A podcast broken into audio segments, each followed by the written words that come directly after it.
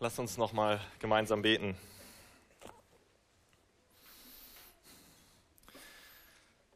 Herr, du sprichst zu uns in deinem Wort, ein Weiser rühme sich nicht seiner Weisheit, ein Starker rühme sich nicht seiner Stärke, ein Reicher rühme sich nicht seines Reichtums, sondern wer sich rühmen will, der rühme sich dessen, dass er klug sei und mich kenne, dass ich der Herr bin, der Barmherzigkeit, Recht und Gerechtigkeit übt auf Erden, denn solches gefällt mir, spricht der Herr. Herr, wir sehen uns danach, dich mehr zu erkennen, dich zu kennen durch und durch und ähm, von dir erkannt zu sein. Bitte schenk uns das heute Morgen, wenn wir uns auf dich ausrichten, dass wir uns nicht ja, der Dinge rühmen, die wir haben, die wir meinen zu haben, unseren Reichtum, Weisheit oder Stärke, sondern dass wir uns dessen rühmen, dass wir dich kennen. Bitte bewirke du das in uns. Amen.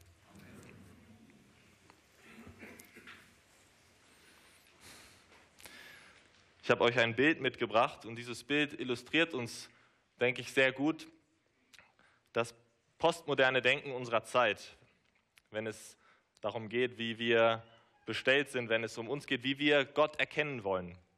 Der Elefant steht in diesem Bild für Gott und wir sind die Suchenden. Aber wir als Menschen sind blind und wir erkennen Gott nicht so, wie er wirklich ist, sagt dieses Bild.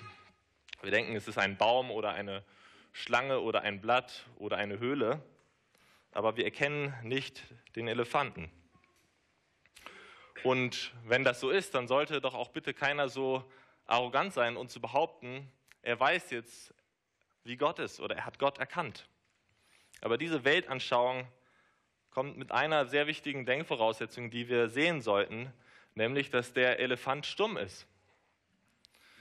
Es ist zumindest soweit richtig, dass wir blind sind.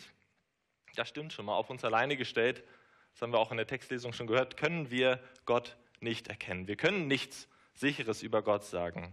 Aber als Christen glauben wir, dass der Elefant eben nicht stumm ist. Und stellt euch vor, wie dumm diese kleinen Menschen aus der Wäsche gucken würden, wenn auf einmal der Elefant anfängt zu sprechen und sagt, ich bin weder ein Blatt, ich bin kein Baum, sondern ich bin ein Elefant. Würde das nicht alles verändern? Und wir haben in Johannes 1 das Kontrastprogramm zu diesem Bild gesehen. Du kannst das Bild gerne ausmachen, sonst lenkt es uns nur noch ab. Aber wir haben in Johannes 1 einen Kontrast gesehen zu diesem Bild. Ähm, eine alternative Weltanschauung sozusagen. Gottes Wort sagt uns, dass wir nicht im Dunkeln tappen müssen, weil Gott selber das Licht angemacht hat.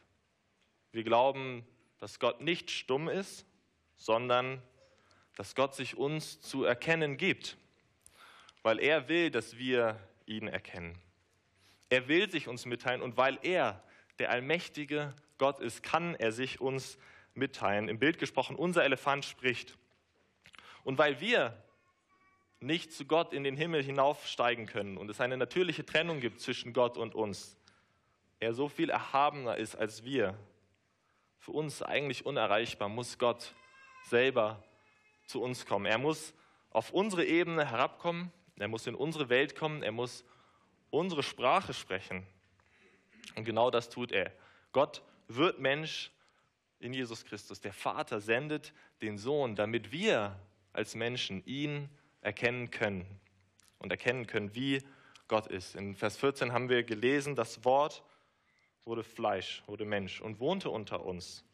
Und wir sahen seine Herrlichkeit, eine Herrlichkeit als des eingeborenen Sohnes vom Vater, voller Gnade und Wahrheit. In Jesus Christus können wir die Herrlichkeit Gottes sehen. Und Jesus sagt dann immer wieder durch das Johannesevangelium hindurch, sagt er, wer mich sieht, der sieht den Vater. Wer auf mich hört, der hört den Vater. Wer mich erkennt, der erkennt den Vater. Und Vers 18 fasst das alles dann zusammen. Ihr habt den Text aus Johannes auch in euren Predigtblättern oder Unterlagen. Ähm, und Vers 18 fasst das zusammen und sagt, kein Mensch, niemand hat Gott je gesehen, nur einer hat ihn gesehen, der Sohn, der in enger Gemeinschaft mit dem Vater war von aller Ewigkeit. Und er ist zu uns herabgekommen und hat uns ihn, den Vater, verkündigt. Und das ist für uns heute Morgen eine herrliche Botschaft. Für jeden, der heute Morgen hier ist, bedeutet das, dass er Gott kennen kann. Und wir können Gott nur erkennen, weil er sich uns zu erkennen gegeben hat. Und noch viel besser, weil er will, dass wir ihn kennenlernen. Aber der Text sagt auch, dass nicht alle automatisch Gott erkannt haben. Nur wer an Jesus Christus glaubt, sehen wir in Vers 12, wer, an, wer ihn aufnimmt, heißt es, wer ihm vertraut, erkennt Gott. Gott zu erkennen ist deshalb mehr als ein, ein vages Gottesbewusstsein. Es ist mehr als die Überzeugung, dass es einen Schöpfergott gibt. Gott zu erkennen bedeutet letztlich nichts anderes, als durch den Glauben ein Kind Gottes zu werden. Gott zu erkennen heißt, den Gott des Universums, des Himmels, der Himmel und Erde geschaffen hat, ihn als unseren Vater zu erkennen. Wenn wir an die Beziehung zwischen Gott, dem Sohn und dem Vater denken, dann sehen wir, dass Jesus Christus so den Vater kannte. Er kannte ihn als ein Vater. Jesus war in dieser perfekten Beziehung zum Vater und er sagt, auch ihr könnt solch eine Beziehung zu ihm als euren Vater haben durch den Glauben.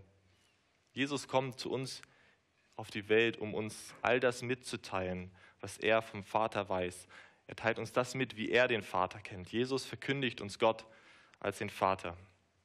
Gott zu erkennen heißt also, eine persönliche Beziehung zu Gott als unserem Vater zu haben. Und das Neue Testament spricht nicht nur davon, dass wir so Gott erkennen können, weil er sich uns erkennen gegeben hat. Nein, es gibt mehrere Stellen im Neuen Testament, die sagen, dass Gott uns erkannt hat.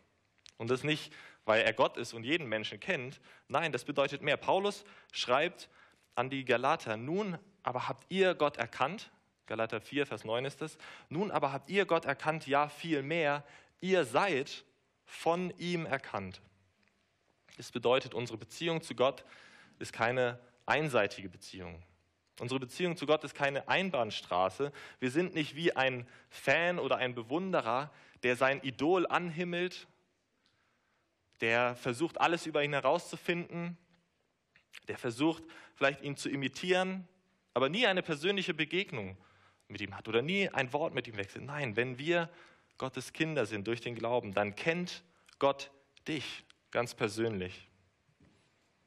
Wie ein Vater sein Kind kennt, weiß er, was dich beschäftigt. Er sieht in dein Herz hinein. Er sorgt für dich.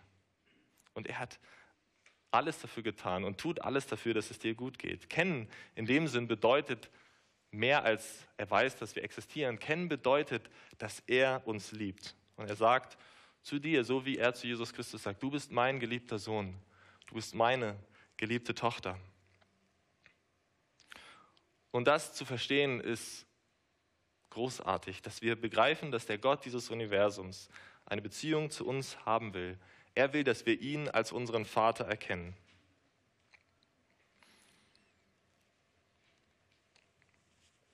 Und wir sehen auch, wenn wir darüber nachdenken, Gott mehr zu erkennen.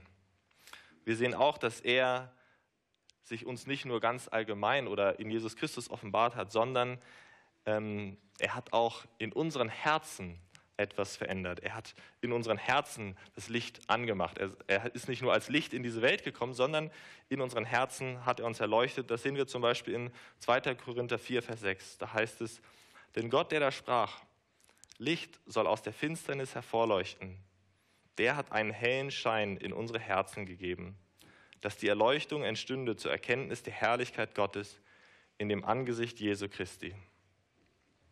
Wenn wir Gott als unseren Vater erkennen durften, wenn wir diese persönliche Beziehung durch den Glauben zu ihm haben, dann können wir wissen, dass Gott ein übernatürliches Werk in unseren Herzen durch seinen Heiligen Geist getan hat. Er hat in unseren Herzen das Licht angemacht. Wir haben das auch in Johannes gelesen. Wir sind nicht von Fleisch geboren, nicht aus dem Willen des Menschen, sondern von Gott geboren. Er hat alle Finsternis ausgetrieben und uns die Herrlichkeit Gottes im Angesicht Jesu Christi sehen lassen.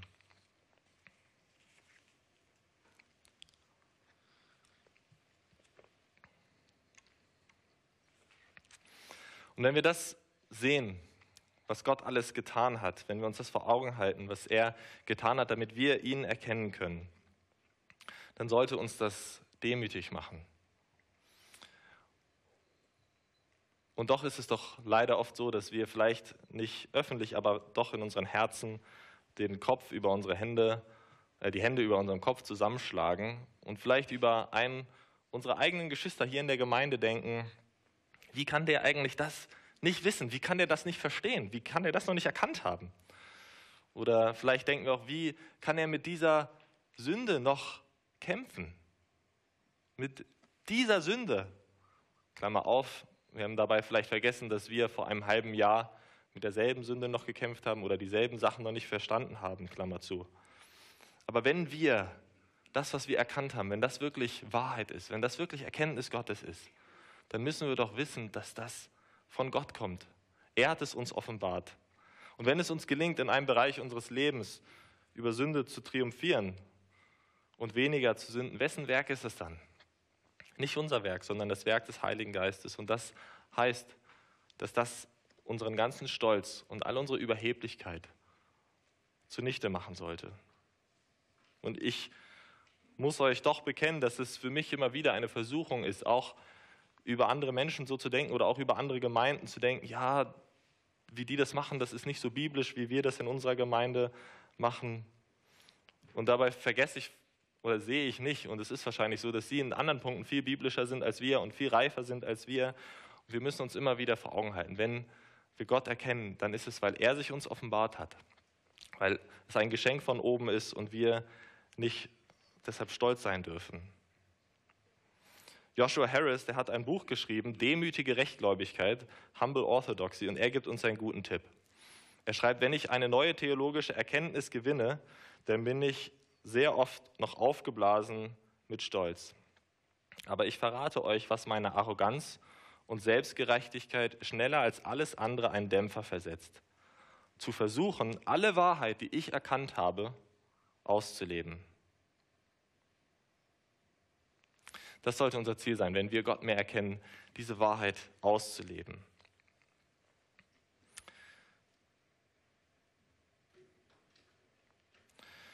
Wir wollen jetzt noch einen Schritt weiter gehen. Ähm, wir haben das gesagt, dass wenn wir Gott erkannt haben, dann ist eine Sache, die in unserem Leben passieren ähm, sollte, dass wir demütiger werden. Und ihr habt das vielleicht auf euren Gemeindevisionen gesehen, vielleicht könnt ihr es mal rausholen. Wir haben jetzt diese Predigtserie, um durch diese Vision durchzupredigen. Heute ist der erste Punkt Gott erkennen. Ähm, und auf dem Gemeindeverständnis heißt es da, nach ein paar einführenden Worten, die uns zeigen, wie alles, was wir tun, von der Gnade Gottes abhängig ist, sehen wir da die Worte, wir wollen Gott mehr erkennen. Wir wollen in unserer Beziehung zu Gott wachsen. Ähm, und das ist, das ist unser Ziel als Gemeinde. Und ähm, wenn wir verstehen, dass diese Beziehung wirklich die wichtigste Beziehung ist, die wir haben, dann ähm, sollten wir doch den Wunsch haben, auch in dieser Beziehung zu wachsen und Gott mehr zu erkennen. Wir sollten nicht damit zufrieden sein, vielleicht Gott ein wenig zu kennen oder ihn schon erkannt zu haben, sondern tiefer graben. Und ähm, wir haben schon über Licht gesprochen und ich war früher total begeistert. Wir hatten einen Lichtschalter, den konnte man an und ausmachen. Aber dann konnte man auch an diesem Lichtschalter drehen und das Licht noch heller aufdrehen. Ich glaube, das kann man auch hier im Gemeindesaal gut machen. Aber so sollte es auch bei uns sein. Wir können sagen, ja, es gibt einen Punkt, wo wir Gott nicht erkannt haben, aber dann, durch Gottes Gnade, haben wir Gott das allererste Mal als unseren Vater erkannt. Aber dann müssen wir noch mit dem Dimmer das Licht höher aufdrehen. Wir wollen Gott noch mehr erkennen und ihn noch mehr verstehen und noch weiter in unserer Beziehung zu ihm wachsen. Und das ist ähm, nicht einfach etwas, was wir uns so sagen, das ist keine Idee aus der Wirtschaft, wo es auch immer um Wachstum geht. Nein, wir sehen im Neuen Testament diese Aufforderung zu wachsen. Zum Beispiel im zweiten Petrusbrief, Kapitel 3, Vers 18, schreibt Petrus an die Gemeinden und auch an uns, wachset aber in der Gnade und Erkenntnis unseres Herrn und Heilands Jesus Christus. Das ist eine Aufforderung an uns als Gemeinde. Und deshalb wollen wir uns das vornehmen, in der Erkenntnis Gottes zu wachsen. Wir haben gesehen, dass letztlich ist Gottes Liebe und Gottes Gnade sind, die uns dazu anspornen. Er hat seinen Sohn gesandt, damit wir ihn überhaupt erkennen können. Er hat diese Beziehung zu uns angefangen und uns zu seinen Kindern gemacht. Er hat unsere Herzen erleuchtet, sodass wir ihn erkennen können. Er lässt uns wissen, ich möchte, dass ihr mich kennt. Und wie könnten wir diese Liebe, die er uns gegeben hat, jetzt nicht erwidern, indem wir danach streben und darauf eifern, ihn mehr zu erkennen? Stellt euch eine Ehefrau vor, die sich vorgenommen hat, einen schönen Abend mit ihrem Ehemann zu verbringen. Und sie kocht sein Lieblingsessen, sie deckt den Tisch schön, sie zündet ein paar Kerzen an, sie zieht sich selber ein schönes Kleid an. Und dann kommt der Mann nach Hause und ohne ihr groß Beachtung zu schenken, setzt er sich vor den Fernseher.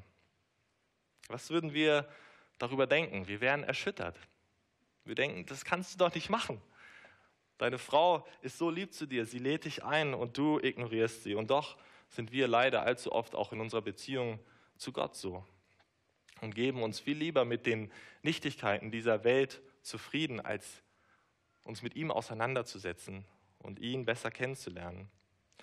Aber wenn du ein Kind Gottes bist, dann weiß ich, dass in deinem Herzen eine Sehnsucht ist, Gott mehr zu erkennen. Vielleicht ist sie zurzeit etwas eingestaubt oder begraben unter anderen Sehnsüchten, aber diese Sehnsucht ist da. Und ihr kennt bestimmt die Geschichte von dem Mann, der zwei Hunde hatte. Und er hat diese Hunde immer miteinander kämpfen lassen. Und als er dann gefragt wird, welcher Hund gewinnt denn? sagt er, das ist ganz einfach. Der Hund, den ich am meisten füttere.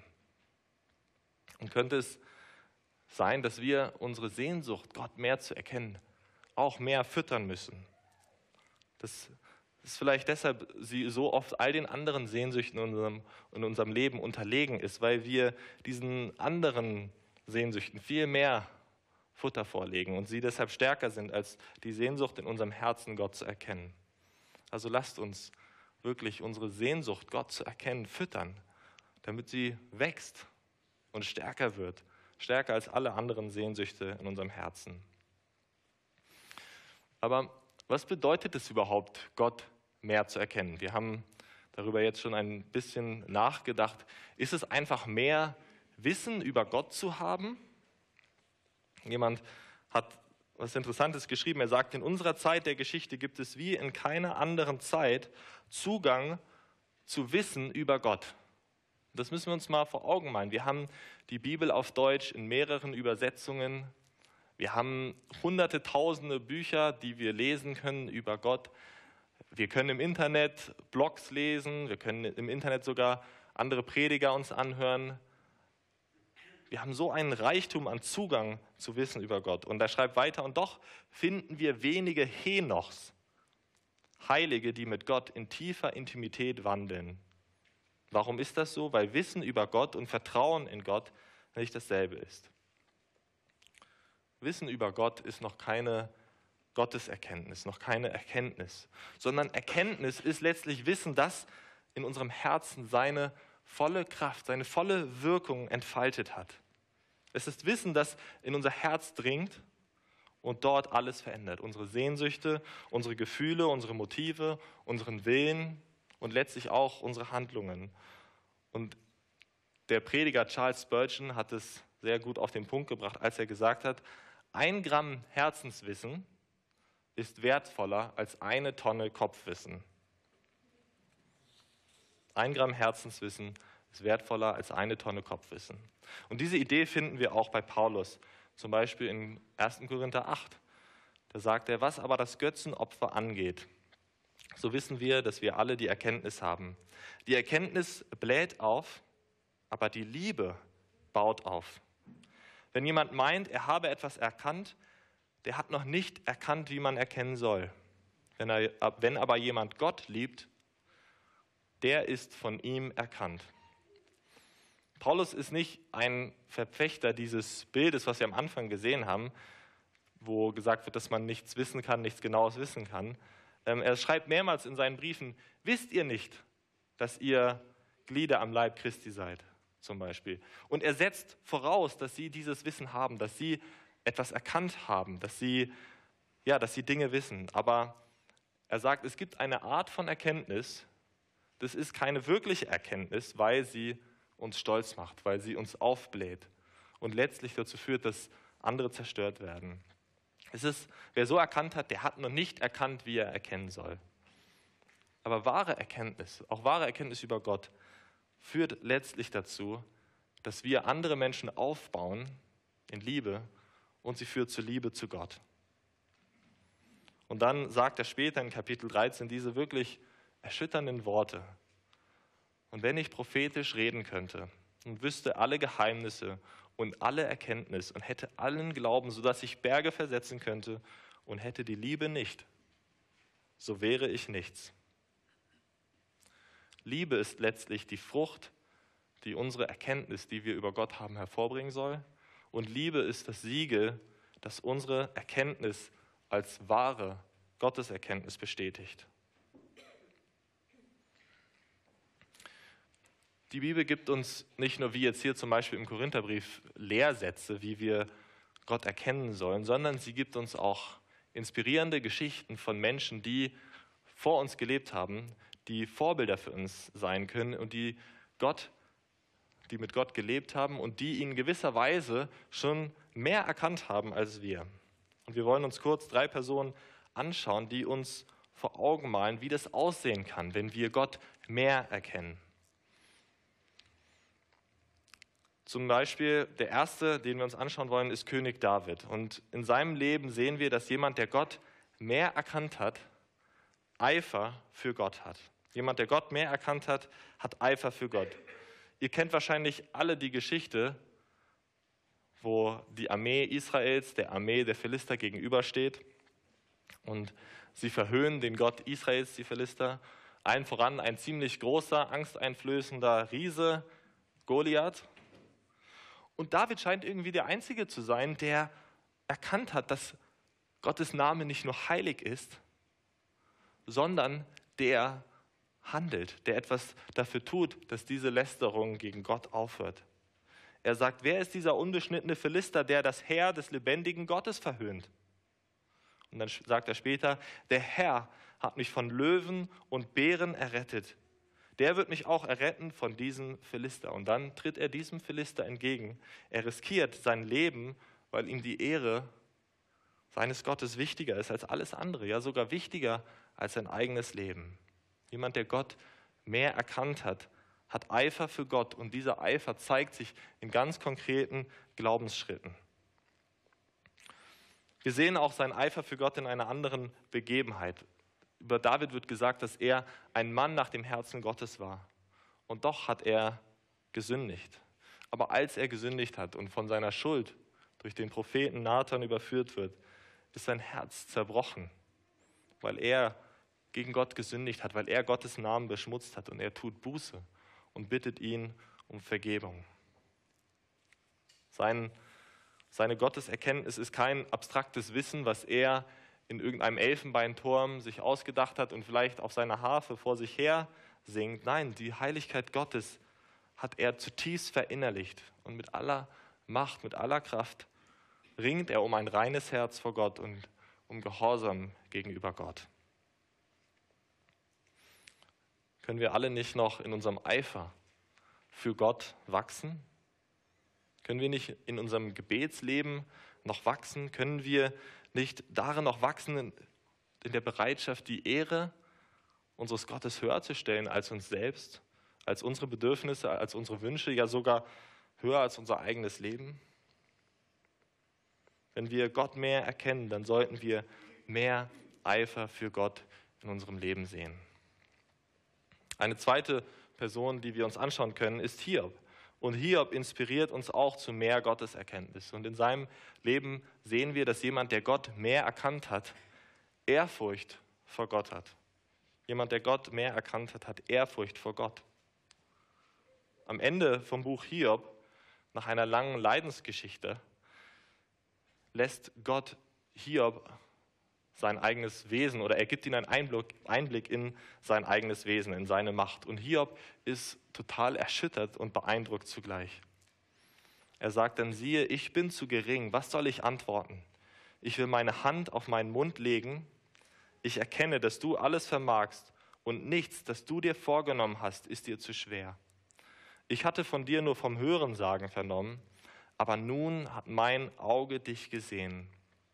Darum spreche ich mich schuldig und tue Buße in Staub und Asche. Man kann über Hiob sagen, dass er Gott auf die harte Tour durch schweres Leid besser kennengelernt hat. Und dann sieht er Gottes Größe und erkennt, wie klein er doch ist. Und das Resultat ist, dass er sich selbst demütigt und aufhört, mit Gott zu rechten und mit ihm zu diskutieren. Und er wird still in Ehrfurcht vor ihm. Wir haben am Anfang dieses Lied gesungen, Gott ist gegenwärtig.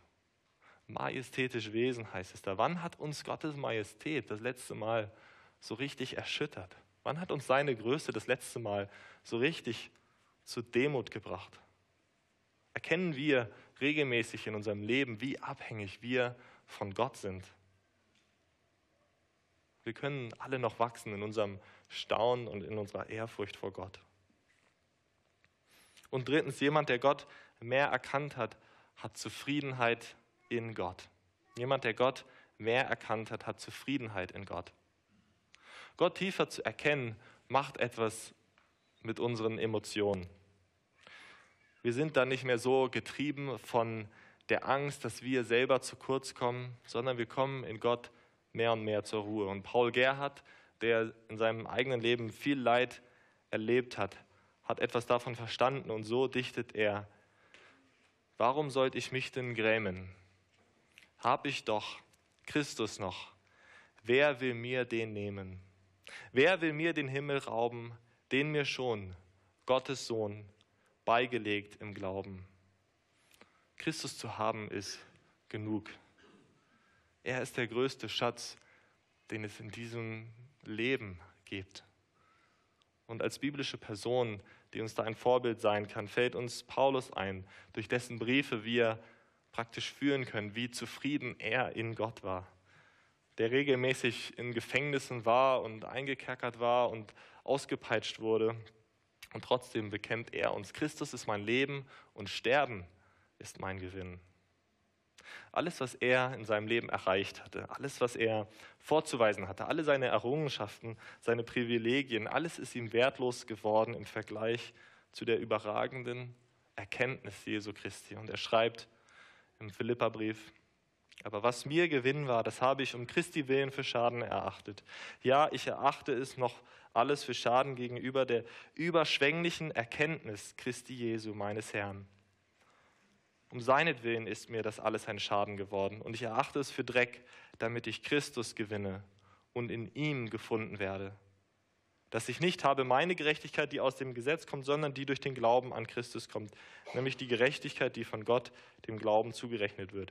Ihn möchte ich erkennen und die Kraft seiner Auferstehung und die Gemeinschaft seiner Leiden und so seinem Tode gleichgestaltet werden, damit ich gelange zur Auferstehung von den Toten. Aber letztlich weisen uns diese drei biblischen Personen zu einer noch viel herrlicheren und noch viel größeren Person, zu Jesus Christus. Über ihn heißt es, in ihm, in Jesus Christus liegen verborgen alle Schätze der Weisheit und der Erkenntnis. Er hatte vollkommenen Eifer für Gott. Er hatte absolute Ehrfurcht vor Gott und komplette Zufriedenheit in Gott. Über Jesus wird gesagt, dass der Eifer für Gottes Haus ihn verzehrte. Und er errang am Kreuz einen noch viel größeren Sieg als David über einen noch viel größeren Feind Gottes, nämlich über die Sünde. Er selbst war ohne Sünde und doch starb er am Kreuz, damit auch wir Gott erkennen können und dieselbe Reinheit vor Gott haben können wie er. In Johannes 8, Vers 49 heißt es, Jesus ehrt den Vater. Und alles, was der Vater ihm aufgetragen hatte, tut er in vollkommenem Gehorsam. Und als Jesus vom Satan versucht wird, wir haben vor ein paar Wochen eine Predigt dazu gehört, dann ist er absolut zufrieden in Gott und nichts, was ihm der Teufel anbietet, ist attraktiv für ihn. Er ruht vollkommen in den Worten seines Vaters, der sagt, dies ist mein geliebter Sohn, an ihm habe ich wohlgefallen. Er braucht nichts anderes, um zufrieden zu sein. Unser Weg zu mehr Gotteserkenntnis führt uns immer zu Jesus Christus. In ihm haben wir Gott das erste Mal erkannt und in ihm werden wir Gott auch immer mehr erkennen. Das Herrliche ist, er teilt die Reichtümer seiner Erkenntnis mit uns, mit seiner Gemeinde, mit seiner Braut, mit seinem Leib. Er hat denselben Herzschlag wie der Vater, der möchte, dass wir ihn mehr erkennen. Also lasst uns, wenn wir danach streben, Gott mehr zu erkennen, aufschauen zu unserem Herrn Jesus Christus und Gott dadurch mehr erkennen. Und mehr noch, in 2. Korinther 3 lesen wir, dass wenn wir auf Jesus Christus schauen, werden wir immer mehr verwandelt in sein Bild hinein. Durch das Schauen auf Jesus Christus erkennen wir Gott und wir werden ihm immer ähnlicher. Ist das nicht ein herrlicher Ansporn, ihn mehr zu erkennen? Wir haben angefangen mit einem Elefanten und wir möchten auch schließen mit einem Elefanten. Der Elefant ist das mächtigste und größte Landsäugetier auf diesem Planeten. Und es gibt Zoologen, die ihr ganzes Leben dafür aufopfern und hingeben, diese Tiere, diese Elefanten zu erforschen und zu studieren. Sie nehmen die ganzen Strapazen auf sich, um für einige Monate sogar in den Lebensräumen dieser Elefanten zu leben, nur um etwas mehr über diesen Elefanten herauszufinden. Zum Beispiel, dass sich Elefanten Sand auf den Rücken werfen, um sich vor einem Sonnenbrand zu schützen. Aber das, was wir erforschen wollen, das, was wir erkennen wollen, ist so viel größer und herrlicher als das größte der Tiere auf diesem Planeten. Gott ist das herrlichste Wesen im Universum. Und sollte deshalb nicht unsere Leidenschaft, ihn mehr zu erkennen, noch viel, viel größer sein als diese Leidenschaft dieser Zoologen, die, ja, die da wirklich viel aufgeben. Wir wollen nicht das Geschöpf oder die Schöpfung mehr erkennen. Wir wollen den Schöpfer höchstpersönlich besser kennenlernen, der alles getan hat, damit wir ihn erkennen können und der uns einlädt, uns mehr, äh, ihn mehr zu erkennen und uns in Aussicht stellt, dass wenn wir ihn mehr erkennen, wir heil werden und verwandelt werden in das herrliche Bild seines Sohnes. Lasst uns beten. Ich bete mit Psalm 90. Lehre uns bedenken, dass wir sterben müssen, auf dass wir klug werden. Herr, kehre dich doch endlich wieder zu uns und sei deinen Knechten gnädig. Fülle uns frühe mit deiner Gnade, so wollen wir rühmen und fröhlich sein unser Leben lang. Erfreue uns nun wieder, nachdem du uns so lange plagest, nachdem wir so lange Unglück leiden. Zeige deinen Knechten deine Werke und deine Herrlichkeit ihren Kindern.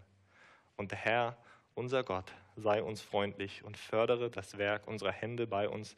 Ja, das Werk unserer Hände wollest du fördern.